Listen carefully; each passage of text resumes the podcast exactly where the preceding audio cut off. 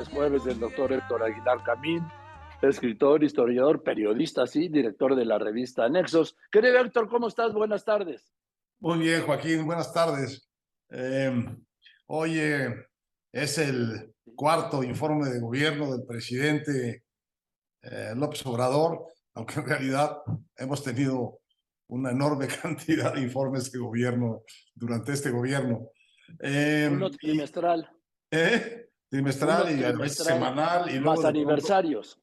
de pronto diario. De cualquier modo, será interesante oír, como siempre, a, a, los presidentes hacer su, su, su, balance de lo que eh, ellos, ellos llevan eh, adelantado o lo que creen o lo que creen haber logrado.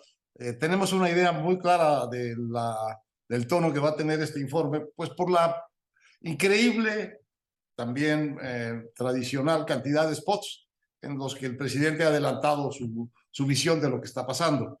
Bueno, es una visión, desde luego, como suele ser en los informes presidenciales, pues completamente acrítica, eh, haciendo el balance solo de lo que se juzga o el presidente juzga muy, muy positivo.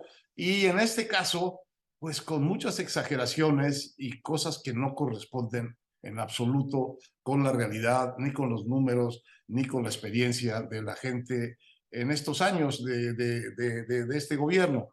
Lo que sí eh, sabemos es que va a ser muy difícil que en los siguientes dos años el país cambie de una manera dramática respecto de dónde está. Es decir, este gobierno ya no tiene muchas cosas que ofrecer. Ya ha cumplido su ciclo de eh, digamos, de iniciativa y su ciclo de cosecha, pues va a ser, como lo estamos viendo, Joaquín, bastante, bastante pobre. Yo, de, aquí saco yo eh, la, conclusión que está, por cierto, en la discusión pública, eh, de que hay un problema anterior al tema de quién va a ganar la elección de 24.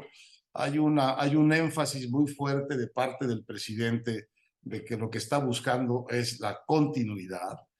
Y me parece que en eso también su perspectiva está un poco eh, guiada por el excesivo optimismo, porque gane quien gane, eh, incluso si como tú has dicho, eh, la oposición le está haciendo el, el, servicio de facilitarle el triunfo a, a, a Morena, al candidato de Morena, incluso si como dicen las encuestas esto va a suceder así, la verdad es que es imposible pensar en una continuidad de lo que estamos viendo. Lo que se ofrece a la mirada de cualquier observador y de cualquier político que quiera gobernar este país es que eh, a partir del 24 lo que hace falta en el país son eh, reconstruir muchas cosas que han sido destruidas. Tú hoy en tu columna, en tres líneas, dices lo que, lo que ha sido destruido, por ejemplo, del, del sector salud. Entonces, reconstruir y reconciliar, porque es, eh, digamos, imposible seguir con una realidad como la que tenemos en materia de violencia, en materia de estancamiento económico, en materia de crecimiento de la pobreza, en materia pues, de salud, como lo acabamos de decir, en materia de educación, que ahora ya eh, resulta que no podemos ni siquiera evaluar bien a bien qué es lo que está sucediendo en nuestras escuelas. Eh, en materia de infraestructura, realmente es difícil imaginarse que, que, que, que, el próximo gobierno continúe con unas, con unas ideas de infraestructura eh, como las de este gobierno, que nos ha dado pues, un aeropuerto fantasma, eh, un tren Maya que pues quién sabe cuándo va a empezar a circular, una refinería que quién sabe cuándo va a empezar a producir su primer litro de gasolina. Es decir, eh, esta, es imposible continuar con esto eh, para cualquier político sensato, sea de la oposición, desde luego mucho más si es de la oposición, o sea del oficialismo. Para cualquiera tendrá que plantearse un problema de reconstruir las cosas que se han destruido en esta transformación. Y la segunda cosa, para cualquiera también será, será obvio, Joaquín, que hay que reconciliar el, el país. ¿Por qué? Porque la polarización eh, en que estamos no puede sostenerse en esa incandescencia eh, seis años más. Hay demasiados agravios, demasiados sectores excluidos, demasiado, demasiadas eh, estigmatizaciones, digamos, la mitad de la población está excluida del discurso, del tono, de la, de, la, de, la, de la palabra presidencial y eh, es, está a la orden del, día, eh, evidentemente, una necesidad de reconciliar, de volver a, a tender puentes, de volver a establecer conversaciones entre las distintas fuerzas y los intereses del país, en dejar de poner el acento en el conflicto y empezar a poner el acento también en la negociación, porque la política es esas dos cosas, ¿no? Es el conflicto de los intereses de las fuerzas políticas, pero es también la negociación, porque si no, es un suicidio. Entonces, me parece que eh, habrá un cambio, no una continuidad importante a partir de 24, gane quien gane. Y estas dos palabras me parece a mí que resumen lo que cualquiera que sea el, el próximo gobierno tendrá que hacer y plantearse. Reconstruir lo que hay que reconstruir, que es mucho, y reconciliar lo que hay que reconciliar, que también es mucho, Joaquín, porque el tono de nuestra vida pública es desesperantemente polarizado, ciego, sordo a, las, a los argumentos, ciego y sordo a veces a la realidad, con, con un presidente que no concede absolutamente nada respecto de las deficiencias de su, de su gestión, pues como lo vamos a ver hoy muy probablemente en su informe de, de, gobierno del, de lo realizado este año. Hago dos apuntes, Héctor. A mí me parece que cuando el presidente dice que habla de la continuidad, como han querido todos sus antecesores, sí, todos, del PRI, del PAN, de, ya no hablemos ¿sí? de los tiempos del callismo, en fin, eh, del maximato, y ninguno lo ha logrado.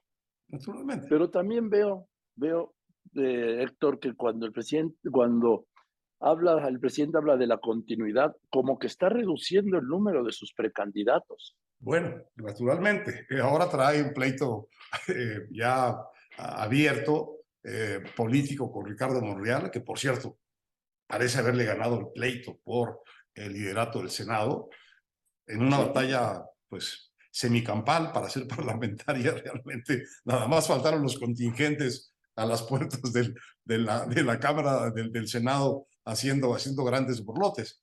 Eh, está reduciendo, es, muy inteligente lo que dices, porque no solo es continuidad, sino cierta continuidad con ciertos candidatos. Entonces, la, eh, la, la, norma de la continuidad es mucho más exigente. Y en este sentido, los candidatos oficialistas tienen un problema para ser candidatos presidenciales, que ya lo están siendo de una manera adelantada. Y es que no pueden decirle, a no pueden hablar con la sociedad de lo que hay que cambiar. Todo gobierno termina con déficits, con errores, con cosas que hay que corregir. Es imposible que no sea así. Y quien quiera gobernarlo tiene que poderle decir, pues vamos a corregir esto y vamos a corregir aquello y restituir de algún modo de esperanza, y luego ya en el poder, como tú dices, pues tomar su propio camino independientemente del que viene, porque el que viene, por definición, es el pasado y lo que está esperando la sociedad son los logros del nuevo gobierno. En ese sentido, me parece que está en un callejón un poco sin salida el discurso del presidente, esperando una continuidad empequeñecida, como tú dices, restringida, Em, y muy dogmática, muy exigente, de que el que se sale un poquito de eso, como Monreal, es desplazado mucho fuera de la contienda, por lo menos de la contienda presidencial dentro de las candidaturas oficiales. Y esto, pues tampoco es una buena idea para, para la política, porque la política también es, es rumbo, pero es flexibilidad. Ahora también, Héctor, eh, esto de, hablas tú de reconciliar y reconstruir, cero, ¿eh? El, que sea candidato o candidata en la campaña, cero, es continuidad. Incluso, incluso cuando hasta que lo declaren presidente electo, será continuidad. Incluso yo creería que hasta que baje la mano en el Congreso el 1 de octubre protestando guardar y hacer guardar la Constitución y las leyes que le emanen, empezaría a hablar o a insinuar alguna diferencia. Y quién sabe qué se le ocurra después, no se le vaya a aparecer al nuevo presidente o la nueva presidenta como presidente y líder vitalicio moral, por ejemplo, de, de Morena, siendo ya expresidente. Pero esto que dices es, es muy importante porque ¿Cómo puede, y es una gran desventaja para los candidatos eh, oficialistas, va a serlo, porque ¿cómo puede ser candidato a la presidencia eh, siendo un candidato que tiene que estar mudo respecto de los problemas que hay? Eh, que no puede hablarle a las comunidades donde hay violencia de que hay violencia, a las comunidades donde hay pobreza de que hay pobreza. es, es, es, imposible, es, es, es, antinatura un candidato que no tiene por lo menos un tono crítico eh, en, en, en, algún sentido. Tú te acuerdas que en la tradición del viejo tapadismo, un momento clave de la campaña era en qué momento el candidato eh, se separaba del presidente en una especie de separación pactada políticamente. Pero era una competencia en la que había un solo partido hegemónico, no había una competencia. Para ser un, candidato mudo y ganar en una competencia democrática, realmente es pedirle a alguien que camine sin pies, ¿no? En fin, pues lo veremos muy pronto, querido Héctor. Te mando un abrazo y nos veremos muy pronto. Saludos en casa. Nos veremos, nos veremos, Joaquín. Gracias, muy, bien. Un abrazo. El doctor Héctor Aguilar Camín, escritor, historiador, periodista, director de la revista Nexo.